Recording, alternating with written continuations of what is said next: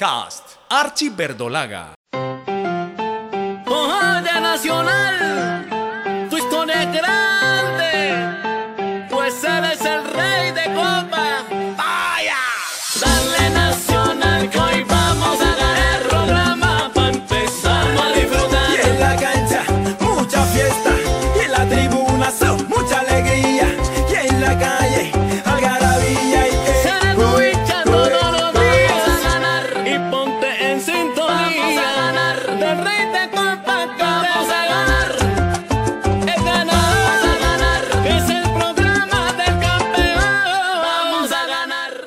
Amigos de Archiverdólaga y Cancheros Deportes, hoy vamos a conmemorar el título de 1973, una hazaña lograda después de 19 años sin conocer la gloria. Tendremos evidencia de los protagonistas como lo fueron Raúl Navarro, Teófilo Campas, Francisco Maturana, Tito Gómez, Jorge Hugo La Chancha Fernández, Hugo Horacio Londero, el testimonio del historiador de fútbol, el señor Juan Manuel Uribe y el narrador deportivo Jorge Eliezer Campuzano.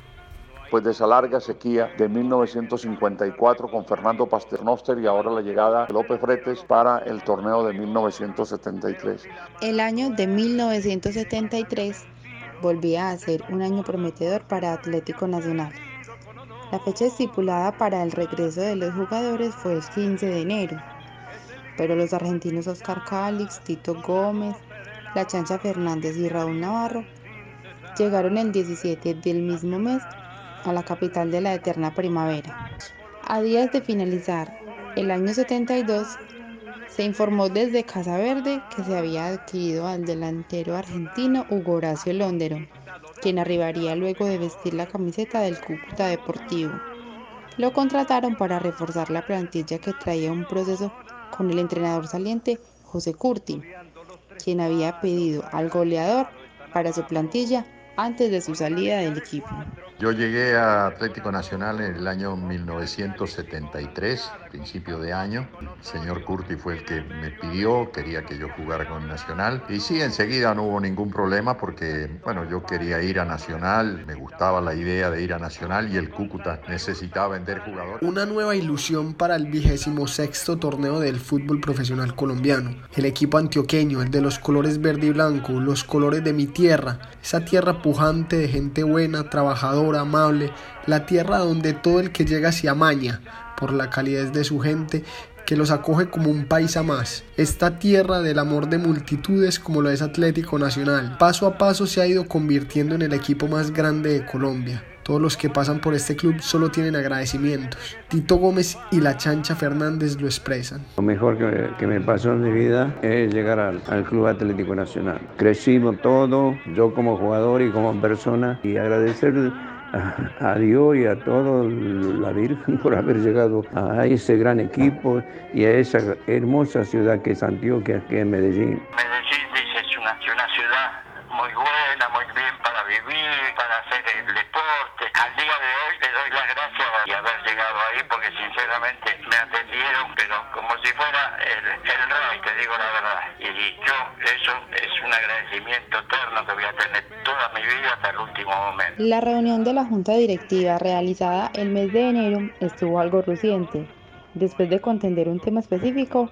el señor Hernán Botero Moreno tomó la decisión de retirarse de la presidencia del club, ya que no estuvo de acuerdo con la salida del entrenador José Curti. Para el señor Mario de Bedut no debía seguir el estratega argentino, ya que en los dos años anteriores no había sido campeón. El señor Botero no aceptaba que desconocieran que el equipo había crecido, se había vuelto importante, jugaba bonito y él quería conservar eso. Pero mejor se hizo a un lado y el nuevo presidente, el señor de Bedú, fue quien contrató a Vladimir Popovic. Así lo cuenta el historiador de fútbol, el señor Juan Manuel Uribe. Hay cambio de presidente en la presidencia del Nacional en el enero del 73.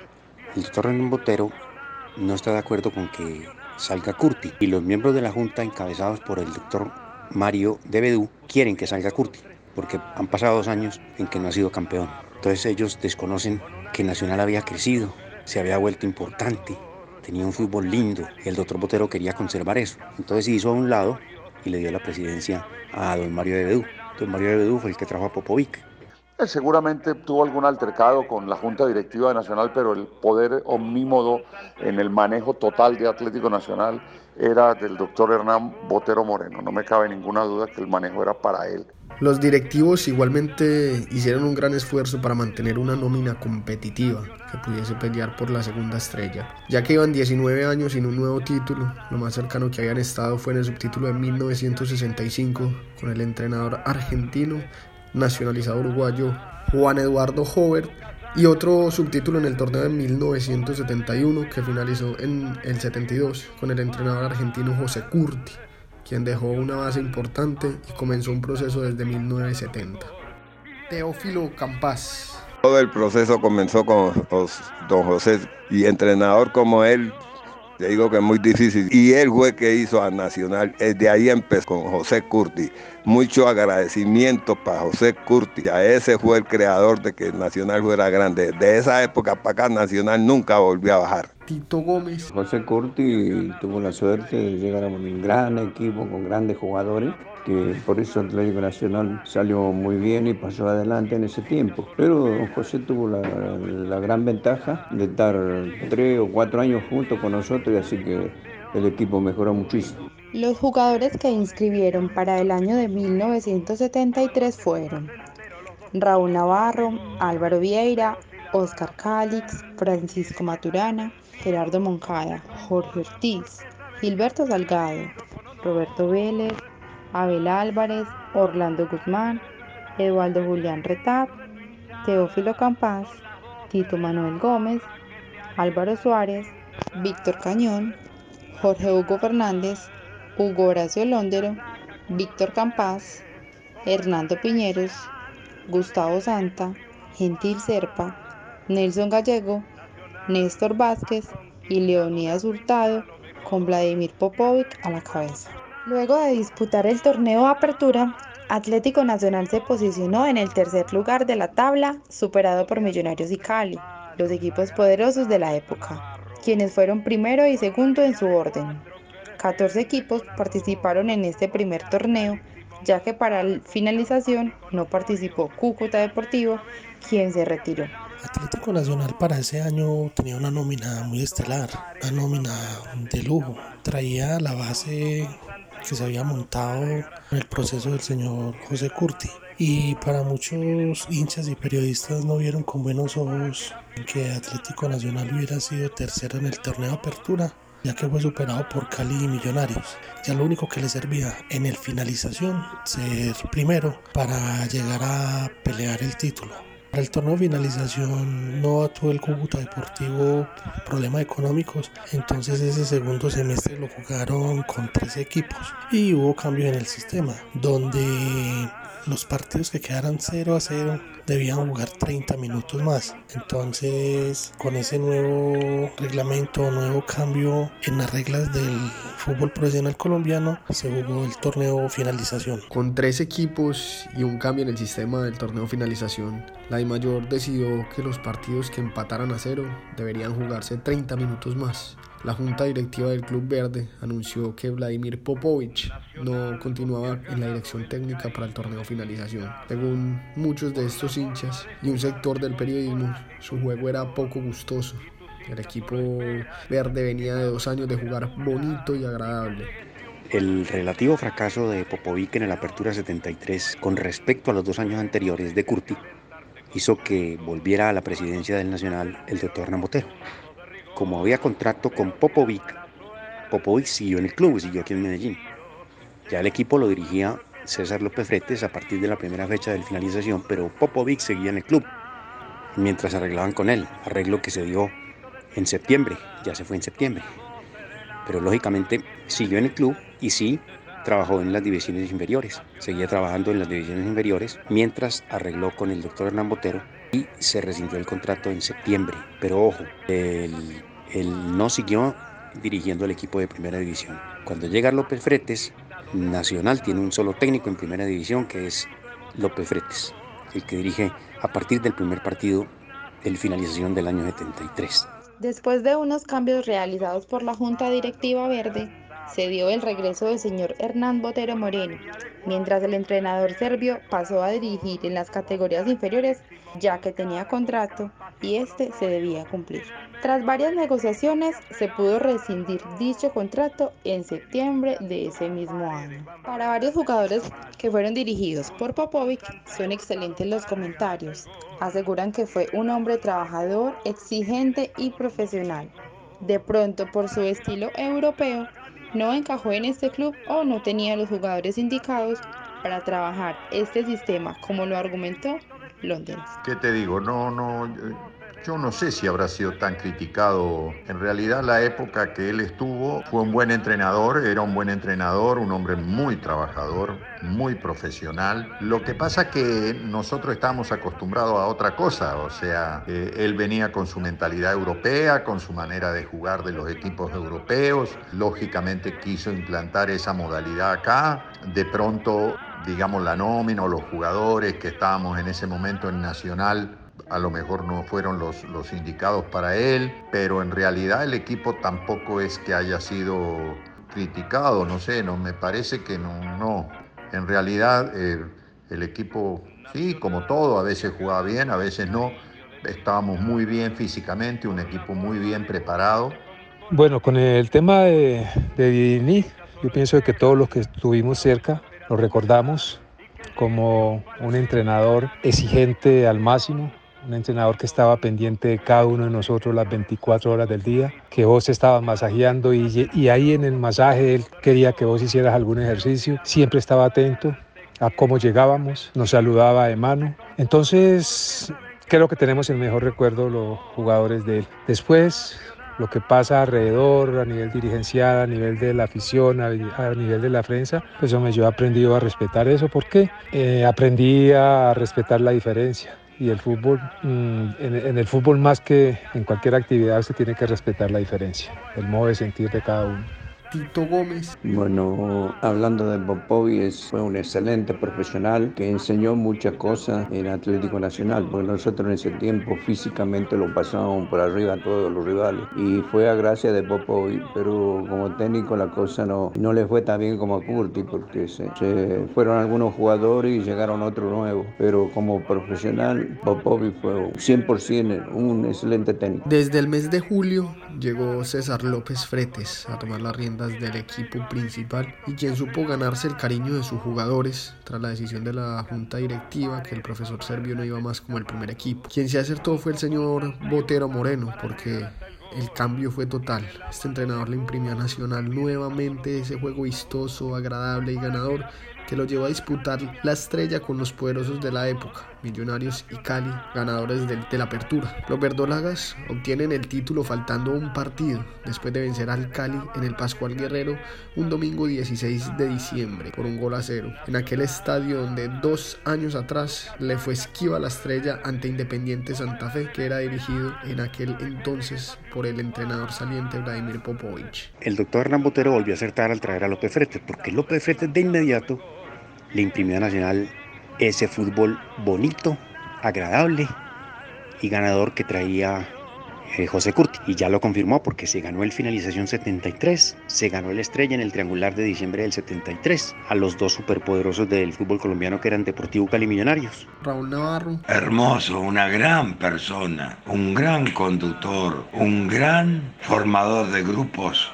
Es que el Atlético Nacional, a partir de esa fecha, que empezamos a, a, formarnos como un gran equipo. Hugo Horacio Londero. Y el profe era otra manera, ¿no? Otra personalidad, un señor, eh, digamos, que manejaba completamente distinto, buen entrenador, gran persona, una persona extraordinaria. Tenía un manejo de grupo excelente, él era muy, muy allegado al jugador, muy querido.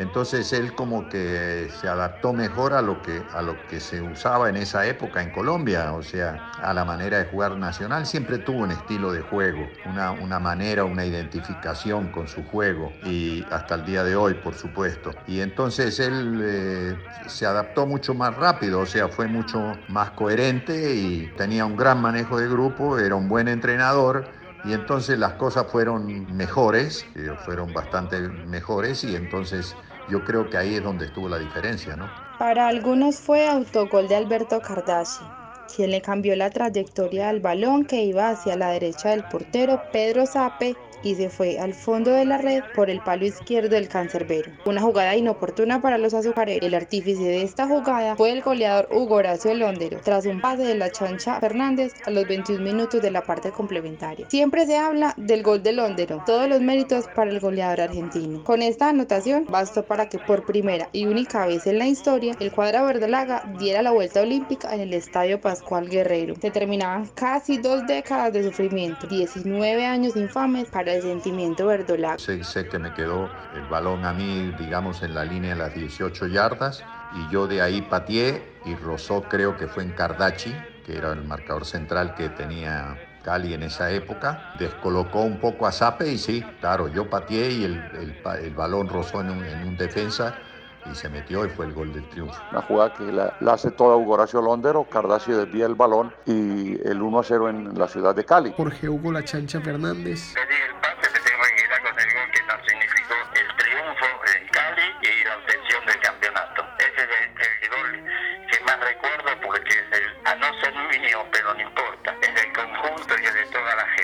La Chancha era un jugador para nosotros muy importante, para mí en, en, particular también fue muy importante porque era un gran jugador, un jugador muy inteligente, muy, muy rápido, muy vivo para jugar al fútbol, un tremendo jugador. Y entonces sí, que el pase haya sido de él, eh, bueno, me alegro en que haya sido de él, sí, así sucedió. Atlético Nacional llegó al máximo de la apoteosis con su segunda estrella en 1973. Lograba base de coraje, de pundonor, sudor, de sentido de pertenencia de sus jugadores que lo dieron todo en los diferentes estadios de Colombia, con calidad y técnica que los caracterizaba y esa pujanza de los foráneos que eran la columna vertebral del equipo, completada por nuestros buenos futbolistas criollos ese pilar que logró traer eh, para renovar la nómina después del año 71, que estaba Raúl Navarro, Calix, eh, un poco más adelante Tito Gómez y después Jorge Hugo Fernández y desde luego con la combinación perfecta de Londero, que fue un jugador bestial, la jugada, el, la calidad de, de, Hugo Horacio Londero para rematar y para conseguir los goles definitivos fue única. Yo creo que destacar un solo jugador sería un poco injusto frente a ellos, aunque me quedaría con Tito por por todo lo que hizo, por el, el, esplendor de su fútbol y sobre todo con un problema muy grande de una lesión que había tenido de rodilla, fue intervenido quirúrgicamente y volvió con las mismas ganas y los mismos deseos de triunfar de este jugador tucumano. Y Jorge Hugo Fernández, que ya venía con Nacional desde la campaña del 70, 70-71 y se afianzó mucho más, pero sigo pensando que Tito Gómez fue muy importante para esa campaña de Atlético Nacional. Ese equipo de Nacional... Eh yo creo que fue el mejor equipo donde yo jugué. Eh, sinceramente era un equipo muy completo, tenía unos jugadores extraordinarios. De la mitad de la cancha para adelante creo que era sin duda el mejor equipo que había en Colombia. Tito Gómez, Jorge Hugo Fernández, Víctor Campás, mi persona y Santa. Además todos en un nivel muy alto individualmente. Creo que fue, como le digo, un equipo muy completo. Era un equipo que hacía muchos goles, iba siempre al ataque en cualquier estadio no teníamos problema. Además estábamos muy bien respaldados, teníamos muy buenos jugadores defensivamente, Abel Álvarez, Retá, eran jugadores importantísimos en el equipo, porque en esa época, Nacional, digamos, en esa época, si habría que, eh, digamos, calificarlo por números, jugaba un 4-1-2-3, o sea, prácticamente el único volante que era defensivo era Abel Álvarez o Retá cuando jugaban, porque Tito era un volante ofensivo y, y bueno, y, y, Jorge Hugo era un cuarto delantero, digamos. Entonces, de esa manera se jugaba en esa época, o sea que el equipo sí era un equipo muy, muy, muy completo. No, no tengo preferencia por ninguno de mis compañeros, pero todos fueron muy importantes. Los dos delanteros fueron Víctor Campas, era un jugador sensacional. Y, y bueno, todos para mí fueron muy importantes, absolutamente. Todos mis compañeros fueron excelentes personas, empezando de Raúl Navarro, Moncada, Abel Álvarez, Osorio, Los Campas, eh, Hugo Londero, todo excelentes personas, ¿no? Atlético Nacional siempre se salió adelante por eso, porque era más que un equipo, era una familia. Siempre nos, nos reuníamos y andábamos bastante bien en eso, porque tanto colombianos como argentinos se manejaban muy bien y excelentes personas los colombianos con nosotros. Hicimos un campañón entrenando en lugares impropios, ¿no es cierto?, para poder eh, practicar jugadas eh, o yo trabajar bien en el arco, pero así todo como éramos tan, pero, pero tan compañeros, tan amigos, que llevamos juntamente con todos los dirigentes y toda la hinchada del Atlético Nacional a este club, al, al lugar que estaba esperando y se merecía. Este año había un verdadero guardián en la portería como lo fue Navarro Paviato. La hinchada disfrutaba de la exquisitez del joven Maturana en la saga con Teófilo Campas, quien acogió al mancebo compañero. Laterales de la talla de Gerardo Moncada y Jorge Ortiz, el aguerrido Eduardo Julián Retat, el dinámico Tito Gómez al lado de Abel, el panadero Álvarez. El cerebro del mediocampo, Jorge Hugo La Chancha Fernández, ponía pases milimétricos a los delanteros verdolagas en los que la velocidad y los centros de Santa terminaban en soberbios cabezazos de Londero o el pique corto de Víctor Campas culminaba con propios goles o pases precisos a sus compañeros. El Atlético Nacional tenía un, una gran delantera, estaba Gustavo Santa también, que llegaba y hacía goles, Víctor Campas, pero Hugo Londero fue el gran goleador que tuvo Atlético Nacional. Y Jorge Fernández, junto conmigo, es el que creamos la jugada para que, con Abel Álvarez para que Atlético Nacional llegue al gol. Y esos grandes goleadores, Hugo siempre fue un gran goleador. Y Gustavo Santa también por la velocidad de la pegada, de, tenía muchos goles también a favor. Y eso creo que en Atlético Nacional hasta el día de hoy se lo debe todavía a ellos. ¿no? Y cuando veo una jugada o algo y, y grito y pego y, y por ahí hasta puteo, no lo tomen a más. Bueno, los muchachos lo tomaron de maravilla. Que después me decían ellos mismos, cuando, que, cuando querés putear me chancha, me decís. No, no, sinceramente, eso se, eso se logró y gracias a eso se logró el campeonato, sinceramente. Ese era un equipo de ensueño, se jugaba en memoria. Era un equipo que sabía lo que tenía que hacer desde que empezaba el partido. Nosotros planificamos el partido, estudiamos, al contrario, cada uno sabía el contendor con que se iba a enfrentar, el delantero cómo jugaba, qué condiciones tenía. Entonces nosotros jugamos de memoria. Era el líder atrás porque yo era el líder, era el que manejaba las cosas, entonces siempre estaba y la gente, los compañeros me tenían demasiada confianza, entonces yo siempre estaba jugando. Con Teófilo, pues la verdad que muy bien me sentí, o me hizo sentir, porque fue el líder en ese momento que me acogió, como compañero de fórmula en defensa. Me enseñó, me protegió en momentos determinados y fuera de eso se convirtió en un amigo del alma en la vida. Mantenemos una relación más allá de que no es constante la comunicación, pero cuando nos comunicamos pareciera que nos hubiéramos comunicado ayer. Yo creo que eso es lo bonito del fútbol que deja amistades para toda la vida y Teófilo es una de ellas. Varios datos importantes hicieron parte del título de 1973. El goleador del equipo fue Horacio Londero, quien consiguió 30 goles. Otros dicen que marcó 29. No le dan como propio el gol de la final contra Cali.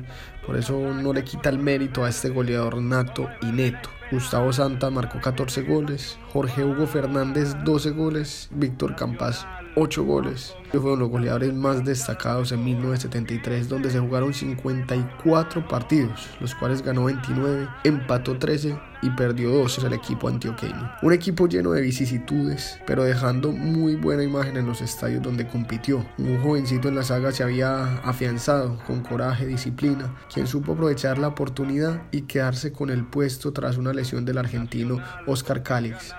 Y más que ganarse el puesto, lo defendió, como lo expresa Francisco Maturana. Eh, el técnico que me dio la oportunidad de debutar, el profesor Vidinic, en un momento donde el titular, Oscar Cáliz, estaba lesionado y yo fui designado para cumplir en esa posición y nada, se convirtió en mi primer partido a nivel profesional. Yo pienso que mm, en el fútbol no se ganan los puestos para siempre.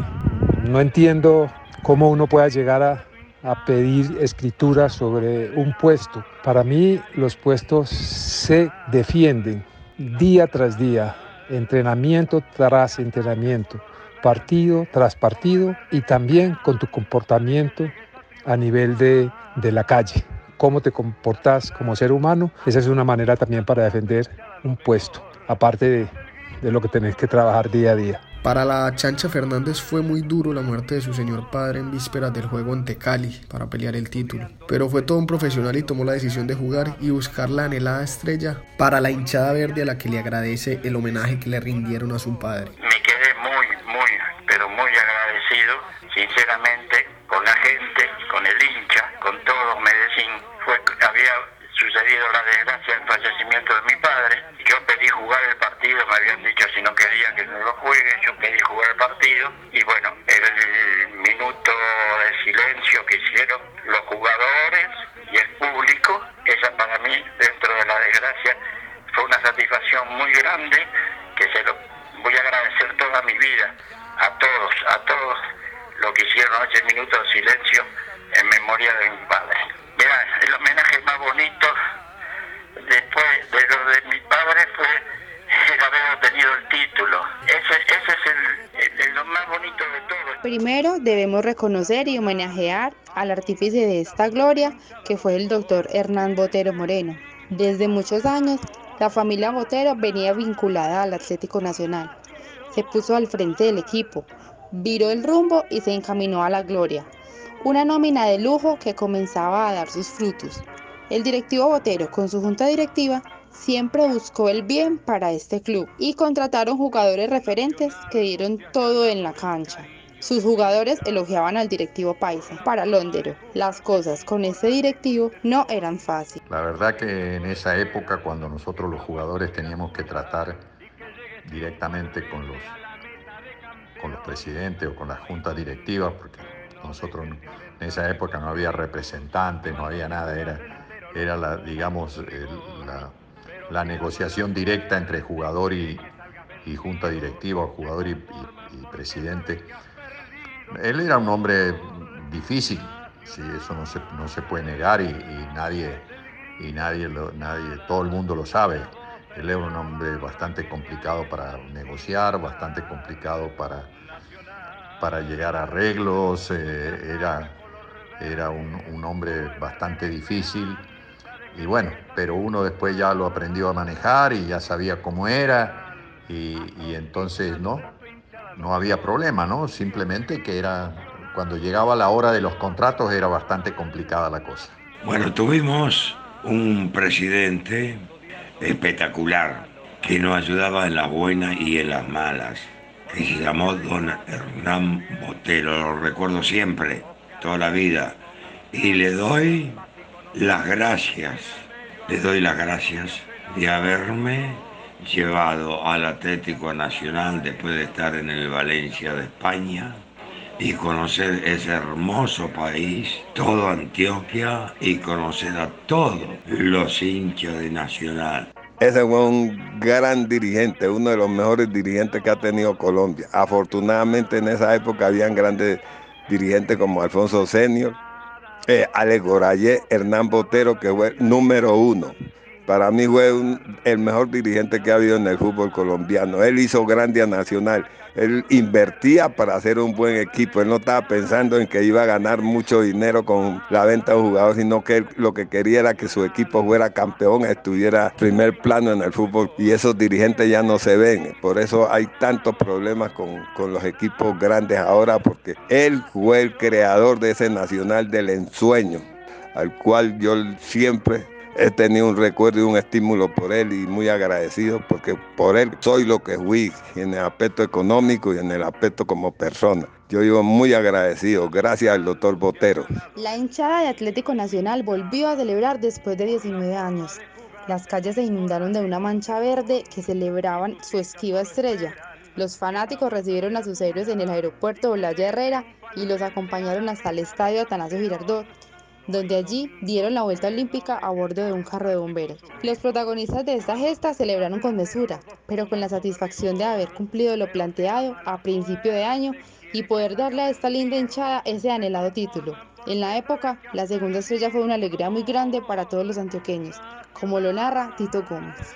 Bueno, eso fue lo más grande que pasó en Antioquia porque eh, ganamos afuera, en Cali, y el avión empezó a dar vueltas en Medellín con la cantidad de gente que había abajo. Te imaginas que eso es para todo es inolvidable, ¿no? Porque nosotros los jugadores, algunos lloraban, otros eh, lo abrazábamos, todo, porque fue un gran campeonato y ganarlo afuera más que nada valía mucho más. Así que nosotros, te imaginas que eh, los argentinos, los colombianos, tanto jugadores que hubo, es inolvidable eso. Hoy es todo más moderno, más en aquella época era más difícil por la cantidad de equipos que eran superiores al nacional, pero nosotros eh, nos pusimos a la par de todo y me salió campeón y para siempre será inolvidable. La alegría, la satisfacción de haber hecho las cosas bien, la alegría de ver a la gente feliz, pero uno sabe que al otro día ya o tenés que entrenar o tenés que estar pensando en el nuevo desafío que te brinda el fútbol. Hace que esa instancia se convierta en un punto de partida, un punto que fortalece el caminar hacia adelante. Nosotros los Pefretes nos dijo, ustedes tienen, son el mejor equipo y tienen la capacidad de ganarse el título con anticipación. Y así sucedió. Eso se dio y se tenía que dar porque Nacional, con ese juego de, de, de memoria que tenía y la habilidad de Víctor Campás, de Fernández, de Tito, de Gustavo Santa, la velocidad y Abel Álvarez, que es el mejor 6 que yo he visto aquí en Colombia. Y eso fue muy lindo, la verdad que fue espectacular. Nosotros salimos campeones una fecha antes que terminar el campeonato. Cali, jugamos contra el Deportivo Cali, eh, ganamos 1 a 0 ese día. Fuimos campeones faltando la última fecha que era contra Millonario exactamente en el Atanasio. Habíamos concretado la, la campaña, digamos, ya habíamos llegado al título, que era lo que nosotros queríamos, por supuesto, todo lo queríamos. Me acuerdo que llegamos al, al aeropuerto La Herrera, ya había mucha gente en el aeropuerto, muchísima gente esperando el equipo. De ahí nos subieron a un carro de bomberos por toda la avenida hasta llegar al estadio y el estadio también estaba prácticamente lleno. Y bueno, me acuerdo que dimos la vuelta por la pista atlética con el carro de bomberos y, y la gente Imagínense, después de tantos años de Nacional no salir campeón, fue extraordinario el recibimiento, la alegría de la gente, la cantidad de público que había en el estadio. Todas esas cosas hicieron que fuera un, día inolvidable para todos los que nos tocó vivir ese día. Fue inolvidable, sin duda. En el Estadio Olímpico Pascual Guerrero, faltando una fecha para terminar el torneo, el cuadro Atlético Nacional dio lo que se puede llamar la vuelta olímpica, porque lo celebró para un grupo de aficionados, seguidores de Nacional, que habían acompañado. Ya el último partido fue un partido de trámite eh, ganó el título del 73 después de esa larga sequía del manejo de López Fretes. Fue una muy buena presentación, una muy buena campaña la de Atlético Nacional y de ahí en adelante el equipo tomó riendas diferentes ya en el comportamiento permanente y es un habitual y permanente invitado en todos los torneos finales del campeonato colombiano. Primer partido yo iba a jugar, le digo, yo vengo a poner una semillita, vengo mía junto a los demás compañeros para obtener lo que quiere todo el mundo, todos juntos, que es obtener un título. No te olvides que nosotros conseguimos el título, para mí es una satisfacción enorme haber contribuido a ese logro. Y a partir de ahí creo que empezó a hacer una campaña eh, tremenda nacional a levantar y a levantar y a levantar y obtener todas las copas y los títulos que obtuvo hasta ahora y que espero que sigan obteniéndolo sinceramente de todo corazón. Esperamos que les haya gustado este especial del título de 1973, la consecución de la segunda estrella. Soy David Aristizábal Duque de Cancheros Deportes para Archie Verdolaga. Un gran abrazo. Podcast Archie Verdolaga.